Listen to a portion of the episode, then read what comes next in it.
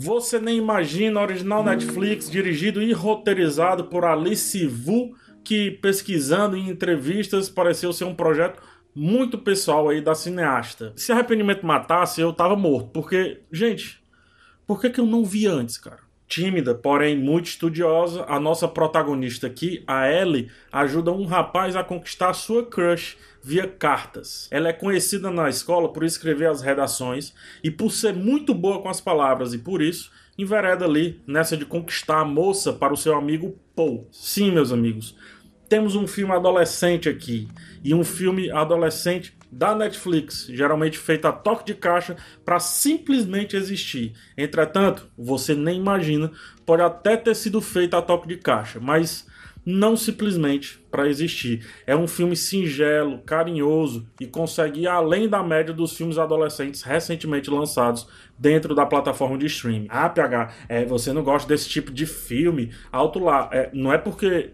é simples que precisa ser mal feito e tolo. Você nem imagina, prova isso. É muito bem feito, muito carinhoso e não é tolo não, tá? O filme ele vacila nos grandes pontos, como a trilha sonora, como um todo, né, que parece trilha branca, a fotografia geralmente comum demais, mas conquista nos detalhes dos mesmos pontos e no carinho ao saber o que ele quer da sua história. Temos aqui um filme de quase duas horas com apenas um conflito que, ao ser compartilhado a partir de vários pontos de vista, gera vários subconflitos. Todos estão falando sobre as diferentes formas que o amor ou a paixão aparece, né, se manifesta festa do amor, do desejo e também da motivação de ser alguém para esses sentimentos, que é, alguém que represente esses sentimentos. Escolher apenas um conflito e um grande assunto para tratar em um filme de duração alta duas horas mais ou menos, né? Principalmente para a média do gênero, poderia ter a tendência de deixar o texto maçante, o que o roteiro resolve ao separar esse mesmo assunto em arcos ou em capítulos, digamos assim,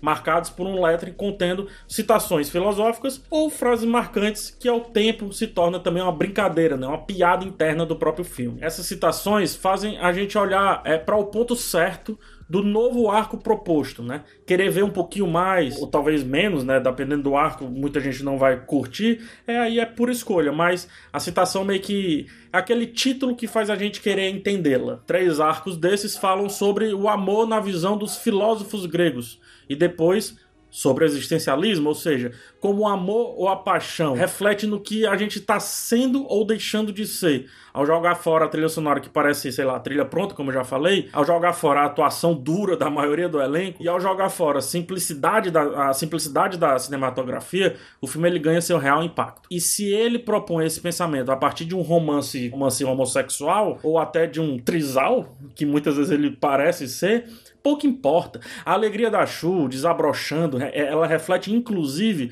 na potência que ela tem para viver, para ser melhor do que ela já é, para ser melhor ainda do que ela já é boa, como por exemplo escrever, né? Para tomar decisões e para se recuperar de uma grande vergonha em poucos segundos como por exemplo tocar violão na frente de várias pessoas, sendo que ela estava preparada para tocar outro instrumento. Você nem imagina, reflete sobre o amor de várias formas, do pai para com a filha, do amigo para com a amiga, da amiga para com o crush e de todas as relações que isso pode ter e análises combinatórias, mas sobretudo no amor por si próprio. O único que realmente faz a gente pegar o trem e andar para frente. É, o, o, entenda isso como quiser, já que você viu o filme aí, você que não viu, preste atenção nesse lance do trem, tá? E aí eu repito, o papo pode até parecer simples, afinal ele tá falando para um público-alvo que não sou eu. Mas como debate esse assunto, eu acredito que ele acerta perfeito ali, em cheio, o seu ponto e também o seu público, que são os adolescentes. Só que de uma maneira que me agrada, minimamente me agrada, por entender que o propósito dele está sendo cumprido. A beleza do filme mora aí, é em saber para quem falar, né? E falar bem, na linguagem certa, falar com carinho, pregar essa falsa simplicidade que eu venho falando. Eu digo falsa simplicidade porque não é simples colocar em uma cena dois personagens lado a lado separados por uma faixa no chão, é, abrir essa câmera e fazer um, um, um, cara chato como eu, vou colocar assim, refletir sobre esse plano e como duas pessoas próximas ao mesmo tempo estão separadas por uma faixa invisível e por isso tão distantes. Outro plano proposto lá, a Shu, ela cresce como pessoa, né? Né? E o seu amigo tá lá ao fundo, desfocado, mas só que representando o impulso quase que invisível que ela ganhou para fazer aquilo dali acontecer.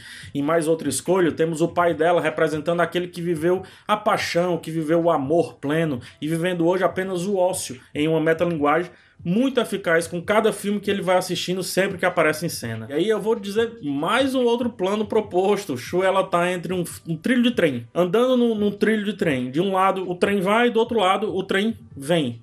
É, representando o que passa literalmente na cabeça da jovem. Apesar de inteligente, né? Não conseguir saber qual caminho tomar, um caminho progressivo, um caminho de retroceder a cabeça diante do, do, dos problemas que estavam impostos a ela. Enfim, eu poderia ficar citando vários outros pontos que fazem o filme parecer simples, mas só que realmente é, é nos detalhes aí, nessas brincadeirinhas, como eu venho falando, que ele vai ganhando, que ele vai fazendo.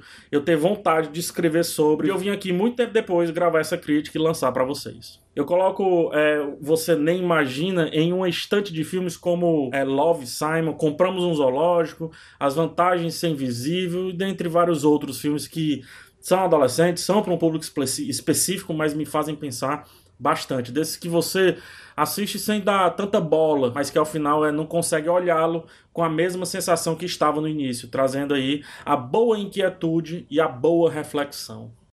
Se você gostou do vídeo, já sabe, dá joinha, se não, dá dislike. A gente se vê numa próxima oportunidade. Por favor, interage com o canal, é muito importante. E por hoje é isso. Tchau.